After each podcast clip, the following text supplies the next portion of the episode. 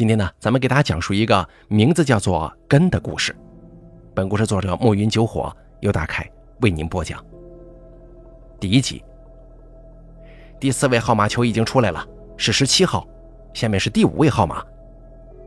电视屏幕里正在直播档期双色球的开奖，写着数字编号的圆球在抽奖机里上下滚动，发出啪啦啪啦的密集响声。持续了大约三四秒钟。第五粒号码球被气流喷入上方的孔洞中，而上面的数字是二十一。郭树森坐在沙发上，头发如乱草一般，两颊潮红。他两眼死死地盯着屏幕，眼球几乎突出眼眶，脖子向屏幕方向不断伸长，同时颤抖的左手中捏着一张纸，因为太过用力，手背青筋凸起。那纸是某本条纹笔记本中的一页。上面潦草地写了一组数字，一组组远远地分开。前面的几位数字分别是二、五、八，第四组是十七，第五组是二十一。很快，电视屏幕中后两组号码球也被吸了出来，是二十二跟零四。好了，本期中奖号码已经全部揭晓，它们分别是零二、零五、零八、一七、二一、二二、零四。郭树森看了看电视屏幕上展现的一组数字，又低头看了看纸上那一组，分毫不差呀。他的两只布满血丝的眼睛，像是要把那张纸给看穿一样凶恶。一刻钟前，电视播放彩票开奖直播，他才想起昨天晚上写过的这组数字，乱翻一阵，终于从垃圾桶里找了出来，里面还包着一堆鸡骨头呢。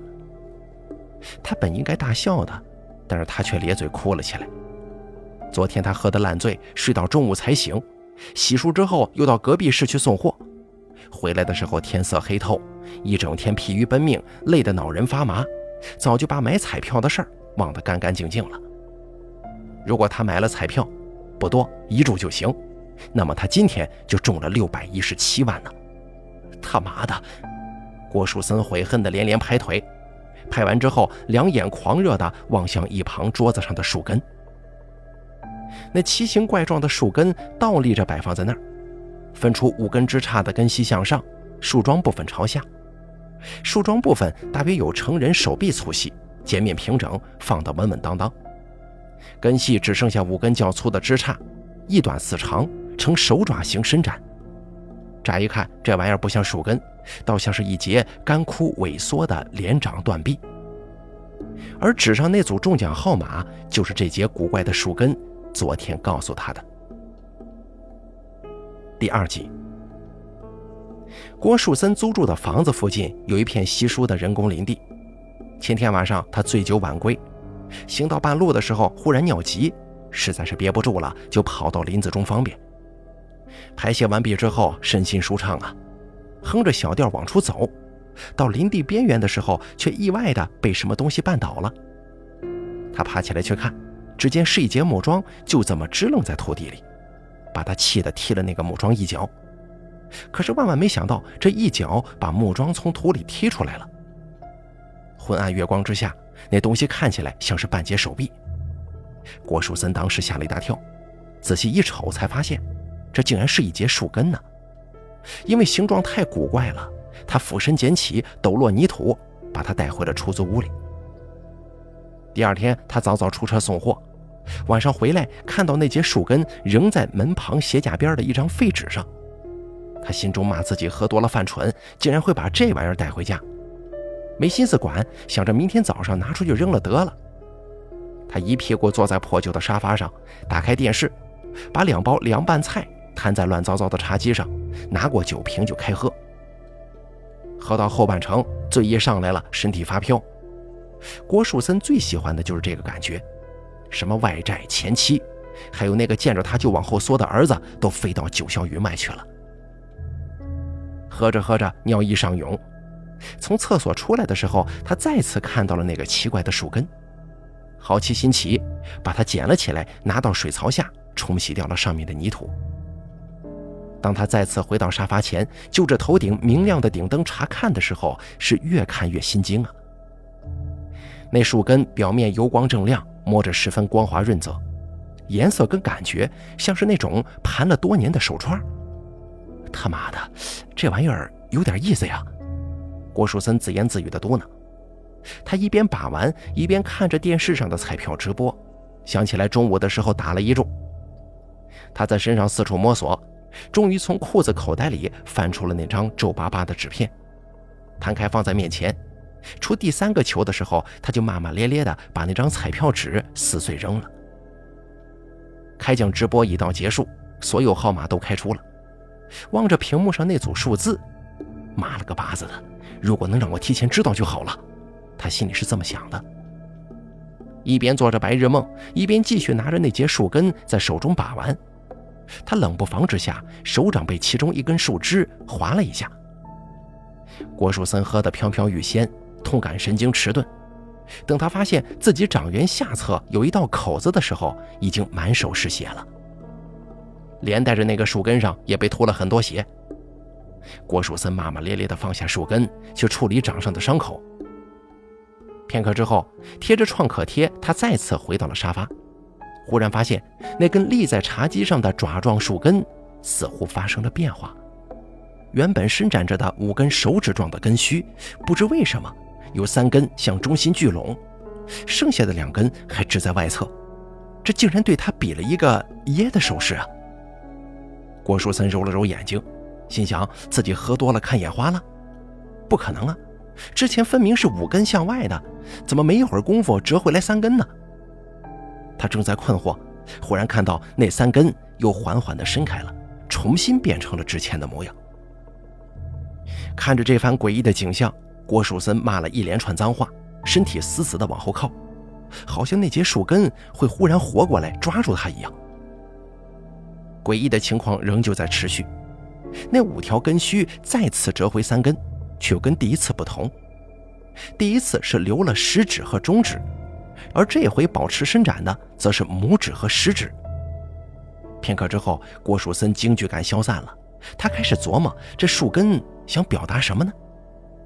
忽然之间，他脑中灵光乍现，赶紧从茶几下层抽屉里翻出一个破旧的笔记本，翻开之后，拿着已经快要干涸的圆珠笔，在纸上写下之前的那三组数字：二。五八，第三集，开奖直播结束了，电视节目换成了新闻。攥着那张油渍麻花的纸，郭树森觉得十分沮丧，他跟一笔巨款失之交臂呀。不过沮丧仅仅持续了片刻就消退了，确实不怪他呀，毕竟谁会相信一节树根会预告中奖号码呢？现在回想一下。他都觉得昨天那一幕应该是喝多了酒出现的幻觉。不过，既然知道了这节树根有这种神奇的功能，这再来一次的话，自己肯定不会错过了。但是，要如何才能让这个树根预告呢？我树森细细回想了昨天晚上发生的一切，他貌似说了一句：“提前知道中奖号码就好了。”这种话。呃，树树根之神呐。请告诉我，明天的彩票中奖号码是什么？他两手捧着树根，诚心祈祷。十分钟后，树根没有任何反应，还是处于五指张开的状态。他今天没喝酒，脑子比较清醒，绞尽脑汁的复盘。呃，我我先是这样，然后那样，再然后，不对呀，是接着这样。哎呦，我的天哪，原来如此啊！郭树森一拍大腿。关键点在于血，他被那东西的根须划破了手掌，很意外的把血涂在了树根上啊，很合理。恐怖电影里祭拜邪神不都得用鲜血当引子吗？放点血还钱倒也不亏，就当自己卖血了。他努力劝说自己，但是刀子就是下不去啊。意外割伤是没办法，但是故意自呛有点考验勇气了。算了吧，还是用针刺一点指尖血吧。他对自己说，然后从抽屉里翻出了一枚大头钉。先简单消毒。郭树森努力挤压左手食指的指腹，直到手指有些麻痹感，才把顶尖刺入。右手持着大头钉的感觉，像是刺破了一层薄薄的胶皮。郭树森嘶了一声，疼痛延迟了三分之一秒，火辣辣的传来了。鲜红的血珠从指腹冒了出来，变成黄豆大的一团。郭树森扔掉大头钉，用力挤压指腹，血珠逐渐变大，也微微的颤动起来。他拿过神奇树根，将指腹上的血珠涂抹在了树根的指爪部位，血一涂上，就以肉眼可见的速度渗入木质深处。郭树森大喜呀，这说明有效果呀！继续涂抹。三四次之后，手指已经被挤得发白了，伤口凝结，不再有血液渗出。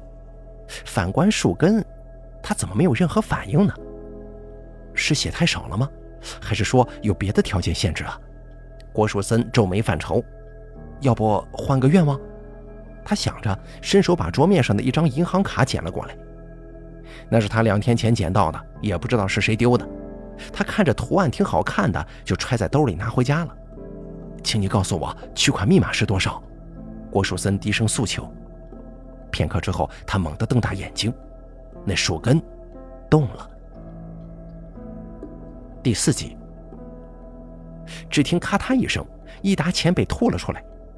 郭树森戴着口罩、鸭舌帽，把自己藏得严严实实的。取出钱之后，卷成一捆，塞进裤兜。郭树森转身跑进了夜色里。一个小时前，树根告诉了他取款密码。通常过了这么多天，失主应该早就把卡挂失啊，拿到取款密码也未必能拿到钱。郭树森看了看自己苍白的食指，还是决定要去碰碰运气。否则可对不起他损失的血液呀！开着面包车在城里转了半天，他终于找到一个又昏暗又偏僻的取款机。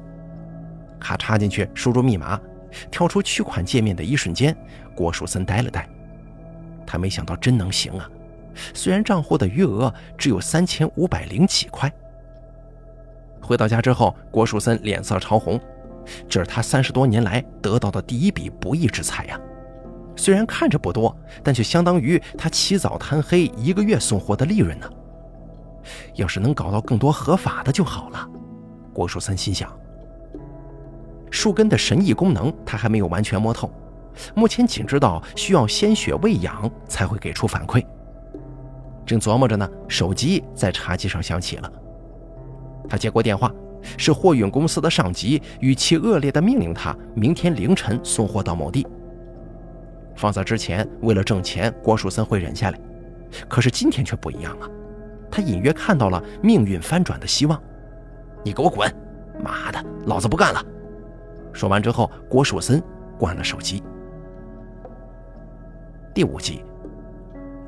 随后几天，郭树森用了各种方式测试了树根的运行规则。第一，需要鲜血献祭，必须是人类的，动物的不行。不过呢，在剂量上。还仍需继续测试。第二，二十四小时内只能生效一次。第三，每一类祈求只能给出一次解答，不可重复。郭树森发现自己有点过于乐观了，想要利用树根获得意外之财，似乎并没那么容易。这些规则几乎把自己限定住了。原本有最容易的办法——彩票，很不幸，那次机会被他给浪费了。这天晚上，他又愁得喝起了酒，一边喝一边长吁短叹。忽然间，他的注意力被电视里的一则新闻给吸引了。今天凌晨三点四十五分，本市首富古一成去世，享年七十四岁。随着他的离世，关于他自传中隐藏的藏宝箱究竟埋于何处，成了一桩无人可知的悬案。郭树森呆呆地看着电视里播放着的实时画面。砰的一声，心中有一根弦被拨动了。古一成，一个本地商界奇才，半个世纪前从一个小破药厂发家，产业从食品药品到房地产，横跨十几种，身价百亿。十年前，他出了一本自传，书名叫做《城池古一成的成长史》。这个老头也是个奇人，为了让大家买他的书，他声称书中隐藏了一处藏宝地的信息。那个地方埋藏了价值百万的黄金，只要有人能从书中破解谜团，那些黄金就归其所有。为了证明确实有黄金，古一成拍了视频放在网络上了。他的传记出版之后，销售数字像火箭一般上升，全国各地的寻宝人都跑到本地来了。从那之后的半年，本地的宾馆、旅店都需要提前很久才能预约到。郭树森依稀记得，当时他刚从技校毕业，正赶上这件事情的高潮。他也跟风买了一本书，梦想着自己能发现其中隐藏的奥秘。可事实证明，他想多了。咬着牙翻完之后，却发现什么线索都没有。除了他之外，那些蜂拥赶来的专业或者业余的寻宝客也都纷纷空手而归，甚至有些倒霉的被困在大苍山里头，差点饿死呀。半年之后，风潮回落，很多人怀疑根本就没什么宝藏，那只是骗人的噱头而已。但这个时候，古一成第二次发表声明，说他又增加了一倍的黄金，也就是说，那箱黄金的价值已达到了两百万。视频再次被发布。且公证人公证说，的确有宝藏存在。钱帛动人心呐！图书不断加印，断货期间，这二手图书的价格甚至翻到了十几倍。第二波浪潮持续了七八个月，仍旧没有任何人寻找到那箱黄金。从那之后不久，古一成忽然出了车祸，头部受伤。虽然他侥幸活了下来，但是记忆力却混乱了。各种人别有用心地接近古一成，企图打探宝藏的消息。古一成的状况江河日下，伤势时好时坏。至于藏宝地点，恐怕连他自己也没办法说清楚了。那个时候，郭树森早已不关注宝藏的事儿了，因为他恋爱了。再然后结婚、生子、做生意，生意不顺，酗酒，欠债破产，婚姻破裂，离婚，打击可谓是接连不断呢。还没等他醒过神来呢，他就已经变成现在这副鬼样子了。第六集，从愣神中醒转，郭树森抹了一把脸，一手冰凉的泪水呀，从难以言说的神伤中挣脱出来。郭树森两眼火热的望着那个树根，如果让他找到古一城的宝藏，或许一切都还不晚呢。那箱子当年价值两百多万的黄金，按照时下的黄金价格，将会再次翻倍，四百多万呢，那可是他从未想象过的数字。只要有了这笔钱，同前妻、同儿子、同昔日的好友，未必没有修复的机会。念及此处，郭树森把前几天买来的采血针和采血袋找了出来。多年前，他曾经接受过一些基础的医疗培训，静脉采血就是其中一部分内容。采集指腹的血量实在是太少了，并且很容易凝结，静脉血相对来说量大且没那么疼。郭树森撸起右手臂。扎好止血带，碘酒消毒，右手持针，瞄准手肘内侧隐于皮肤下的蓝色血管，屏住呼吸，手指稍微用力，针头刺入之后，细细的针管里什么都没出现。喘了口粗气，手抖得太厉害，这酒应该少喝些的。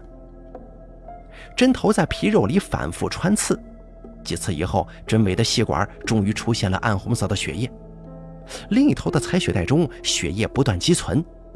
原本想着采个两百毫升就可以了，怕不够，郭树森一直等到四百毫升的血袋快满了的时候才停止的。额头上一层细密汗珠，郭树森站起来的时候头都有些发晕了。他从厨房拿出了个铝盆，将树根倒放在其中，剪开还热乎乎的血袋，由上往下浇，略微有些粘稠的血液顺着纸状根须朝下流淌。旁边的手机已经开启了录像模式，对准树根拍摄。一整袋血淋完，暗红色的液体汇聚在盆底，以肉眼可见的速度被树根吸收。郭树森紧张地望着树根，两手合十，诚心祈祷：“请告诉我古一城宝藏的埋藏地点。”盆中血液吸收殆尽，等了一刻钟，树根却仍旧没有任何反应。郭树森目光呆滞，心想：难道不够吗？咬了咬牙，他再次把针头扎入了臂弯。第七集，第二个四百毫升浇下去，树根仍旧没有任何反应。郭树森脸色发黑，身体像是打摆子一样颤抖。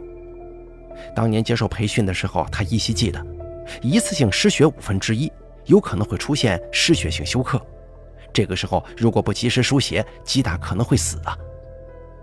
眼前金星迸射。郭树森缓了缓，端起旁边准备好的一大碗红糖水，仰脖子灌进了肚子。闭眼瘫在沙发上，呼吸粗重。不行，不能再抽了。可为什么就就是没反应呢？按照测试出来的规则，应该还是量不够的原因。第二次的四百毫升丝毫不剩的被诡异的树根吸收了。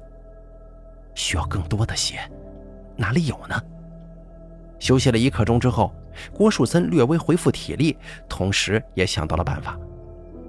距离他住所小区不远的一处公路桥下，住着一个叫老孔的拾荒者。有时候天气好没活，郭树森不想一个人待着，他又没啥朋友，就端着半瓶酒去找老孔。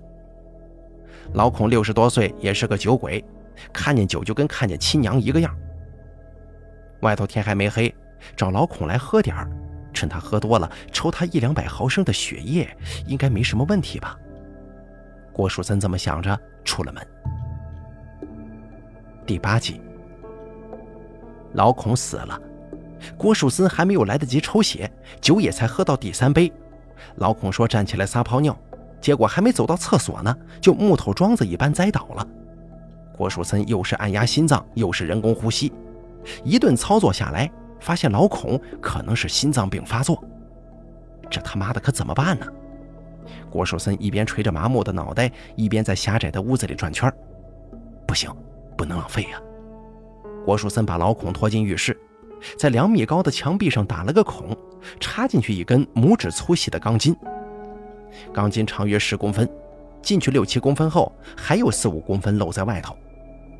郭树森扒光老孔的衣服，将那具瘦骨嶙峋的躯体脚下头上的吊在露在外面的那半截钢筋上。绿色的塑料盆放在身体正下方。郭树森在厨房把菜刀磨了磨，走进来，正要割开老孔的脖子。刀刃刚刚触及老孔的颈部皮肤，老孔喉咙里忽然发出一阵咳痰声，紧接着两眼一睁，醒了。我操！郭树森吓得朝后退，后背撞在浴室墙壁上，发出砰的一声闷响。你你你干什么？老孔瞪着迷茫的两眼望着郭树森。郭树森缓了缓心神，衡量了一下眼前的情况，他发现自己已经没有退路了。老孔，抱歉了，我想借你点血用用。郭树森说着，一把抓住老孔的脖子，菜刀贴着颈部动脉，狠狠拉动。这手感跟切猪肉也没什么差别呀。郭树森心想，刀刃划过的时候，血液滋的一声就喷射出来了。冷不防之下，郭树森被滋了一脸，甚至有些血液还进到了嘴里，温热腥咸。郭树森呸呸的往外吐。等他擦干脸上的血，睁开眼睛的时候，只见面前的老孔身体剧烈摇晃，两眼翻白，喉咙里发出古怪的咕噜声，脖子上那个一拃长的口子鲜血狂涌，顺着他的脸颊流入到下面的塑料盆里了。第九集，等了大约半个小时，老孔身体里的血差不多流干净了，身躯在浴室灯光下显得有些黑。郭树森想起曾经在屠宰场看到的那些被倒挂着的猪，这样看人还不如猪呢，又老又瘦的。不知道为什么，郭树森心中半点愧疚都没有，恐惧也散了，整个人像是漂浮着，踩着棉花一样的脚步从洗手间里走出来，手里端着那盆飘着沫子的血。郭树森在心中大声祈祷：“树根之神保佑，这回一定要成功啊！”半盆血哗啦一声就淋上去了，树根泡在血泊中，像是要浮起来，但却还是稳稳地坐着。十几秒钟后，好像打开了一个开关似的，僵硬的五根根须微微颤抖起来。有了，有了！郭树森激动地挥舞着手臂，似乎在回应他的欢呼。随着盆中血液被吸收，树根的手指开始动了起来。郭树森赶紧拿起茶几上准备好的纸和笔，跟着手指记录。当盆中的鲜血被吸干之后，树根恢复静止状态。郭树森看着本子上记录的七个数字，陷入了呆滞。根据中间的停顿，这应该是两组数字，两组，一组四位，一组五位。眼前有些发黑呀。郭树森挠着乱如稻草的脑袋，瞬间想通了那两组数字代表着什么。第十集。上学那会儿，郭树森地理学得极好，即便是现在，屋子里的墙上也挂着大幅地图呢。他想起地理老师曾经说过，地球上任何一个地点都能够通过经纬坐标确定。那两组数字就是经纬度坐标，古一城的宝藏就埋在那儿呢。郭树森颤抖着打开手机上的地图软件，将那两组数字按照北纬东经输入，地图迅速变换，图钉标签最终停在大苍山的某个地点。意外的是，那个地方并不在山区深处，距离山区边缘并不算远。郭树森失笑啊。当年那些寻宝人一个个都觉得古一城会把宝藏藏在人迹罕至的山区深处，这可真他妈的是灯下黑呢。郭树森捧着手机在屋子里激动地转悠，心里盘算着需要什么：挖掘工具、帐篷、睡袋、食物。对了，可以顺便把老孔也处理掉吗？有家户外用品店，距离不远，还没到关门的时间呢。郭树森换下染血的衣服，开车出门。一个小时后赶回来，车厢里装着所需要的一切了。第二天天刚蒙蒙亮，郭树森把装着老孔尸体的行李箱塞到车中，随后驶离小区。出城之后，又开了一个半小时，来到了大苍山林区。路边到处写着“护林防火”等等警示标语。跟着导航，郭树森离开公路，驶入山林野路。又行驶了几公里，野路也没了，前面都是茂密的树林。郭树森下车，看了看地图上的标记，距离坐标点差不多还有十几公里的距离。先找宝藏，再处理尸体吧。郭树森打定主意，背着大包小包朝藏宝地跋涉。第十一集，十几公里的距离，却要翻过两个山头。太阳升起来，光线几乎到不了地面，都被头顶细密的枝叶所阻挡。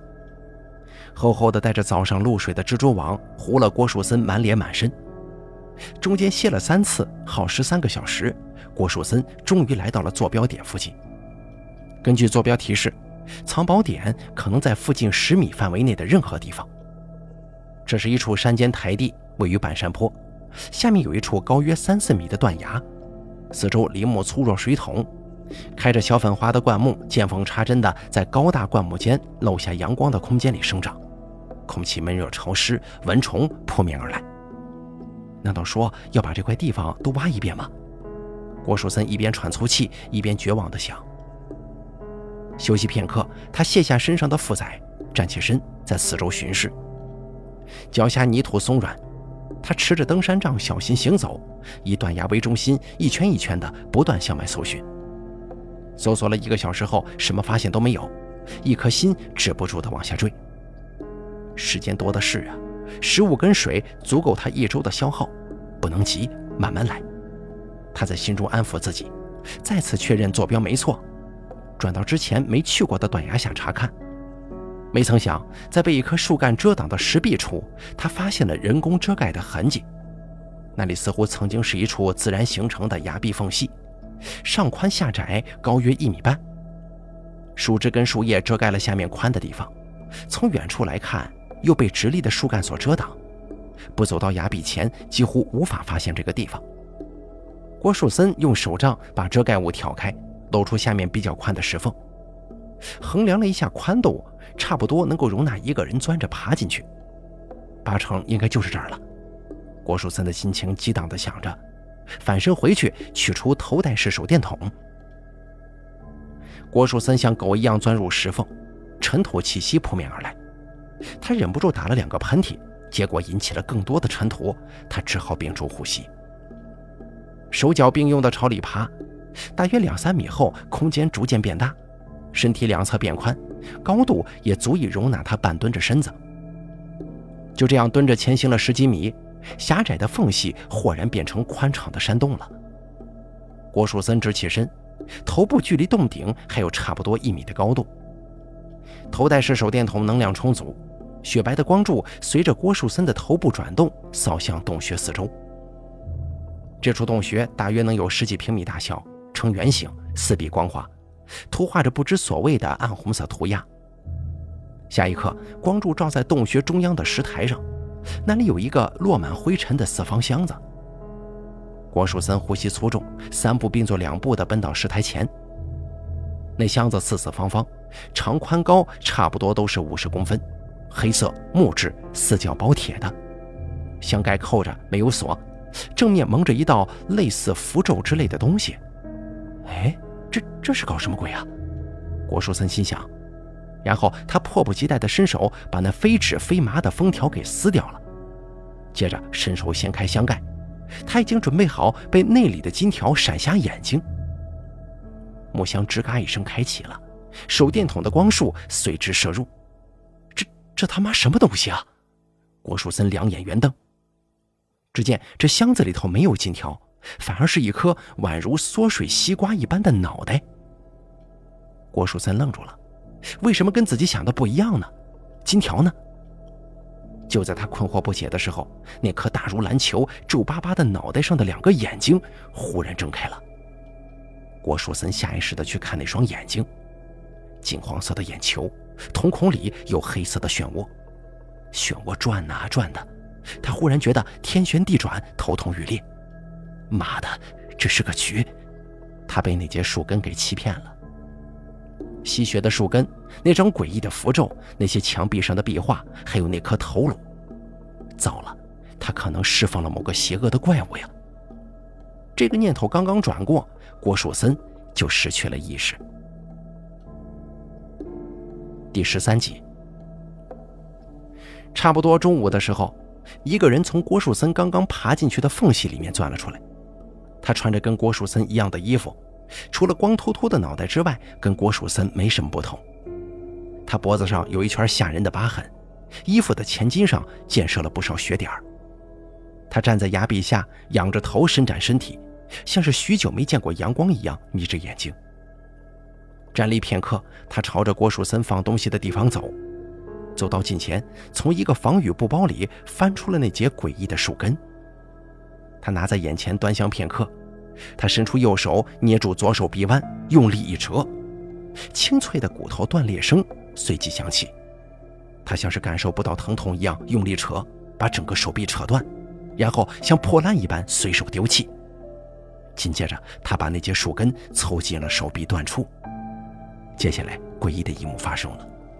只见那节树根的断面生出无数红色触须，像蛇一般钻入断掉的上臂。十几秒钟后，那节树根神奇地同郭树森的断臂融为一体，然后树根像是充气一样鼓了起来，转眼之间就恢复成了人类的手臂。那五根根系也转化成了五根手指。光头男人望着树根化成的手臂，似乎很满意，站起身朝郭树森停车处走了过去。第十四集，一辆面包车在公路上行驶，经过最初的适应之后，驾驶者已经熟练地掌握了这种四个轮子的机器。他坐在驾驶位上，面貌跟郭树森一模一样，光秃秃的头顶甚至生出了乱糟糟的头发。行驶了一段路程后，前面出现了一个林业检查站。郭树森停下车，一名工作人员检查他的证件，另一名则拉开车门搜查车内物品。这个时候，那人发现其中一个行李箱下面有什么液体渗漏出来了。他伸出一根手指摸了一下，凑近光线，发现他的手指是红色的。心中警铃大作呀！他从车厢里跳下来，吹起了刺耳的口哨。检查站里立马奔出五六名荷枪实弹的森林警察，将郭树森给围住了。箱子里是什么？你是不是偷猎的？检查证件的工作人员瞪着郭树森逼问。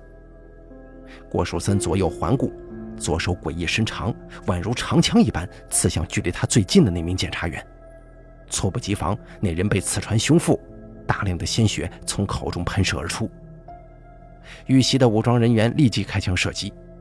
郭树森颤抖着身体向后退，靠在面包车车厢，五官狰狞，宛如恶鬼，发出兽类嚎叫。下一秒钟，一个血洞出现在他的额头处，嚎叫声戛然而止。郭树森向前扑倒，身体结结实实的砸在干燥的沥青路面上了。他没想到被囚禁了不知多少年以后，还没等他找到身体的其他部位，就迎来了这样的结局。第十五集，三名身穿冲锋衣、手持登山杖的年轻人呈品字形在森林中穿行，他们似乎在寻找着什么，时而拨开茅草和灌木，时而驻足蹲下身子查看。走在正中的一个矮墩墩的村头男子拖拉着脚，将地面上的枝叶踢开。一蓬枝叶飞散的同时，一截树根也跟着翻出了地面。毛村男停下脚步，饶有兴致地捡起爪形树根，放在眼前打量。片刻之后，他将上面的泥土抖落，将那半截断臂一般的古怪树根装进了一个空心的塑料袋内，再把塑料袋装入身后背着的双肩旅行袋中。喂，你快点啊！磨蹭什么呢？穿橙色冲锋衣的年轻人回头催促：“哦，来了，来了！”他加快脚步，朝前面的两个伙伴赶了过去。好了，根的故事咱们就讲到这儿了，感谢您的收听，咱们下期节目不见不散。